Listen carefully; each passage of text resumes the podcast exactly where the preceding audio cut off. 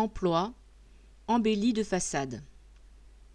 Guillemets, nombre de créations d'emplois inédits pour le journal Le Monde. Guillemets, nombre d'emplois records pour les échos. La grande presse n'est pas avare de superlatifs, à croire qu'elle veut s'inscrire dans la campagne de Macron pour sa réélection comme président censé avoir fait reculer le chômage et sauver l'économie de la crise.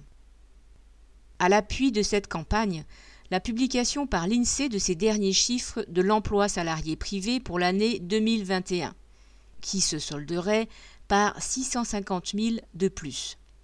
Si l'on en croit cet institut, qui par ailleurs dénombre régulièrement 1,5 million de chômeurs de moins que Pôle emploi, il y aurait même un peu plus de postes de travail dans le privé aujourd'hui qu'en 2019. À y regarder de plus près, L'INSEE compte comme salarié employé toute personne ayant travaillé au moins une heure au cours du trimestre. Ainsi, 20 millions d'emplois comptabilisés au dernier trimestre de 2021 dans les entreprises privées ne signifient pas que 20 millions de travailleurs ont un salaire complet chaque mois. À cela s'ajoute le fait que de plus en plus de salariés ne trouvent du travail qu'à temps partiel et ont donc besoin de deux emplois pour vivre.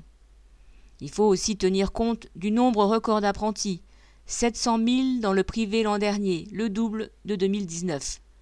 Ce sont des emplois précaires par nature, comme l'est l'emploi intérimaire, en croissance fin 2021 du fait des remplacements des centaines de milliers de salariés positifs au Covid. Même l'INSEE l'avoue, hors travail temporaire, l'emploi salarié privé n'a augmenté que modérément, de 0,2% au quatrième trimestre 2021. La réalité est donc à mille lieues du discours gouvernemental sur le thème de Tout va très bien, Madame la Marquise, destiné à faire oublier combien le monde du travail subit réellement la crise que le grand capital lui impose. Lucien Détroit.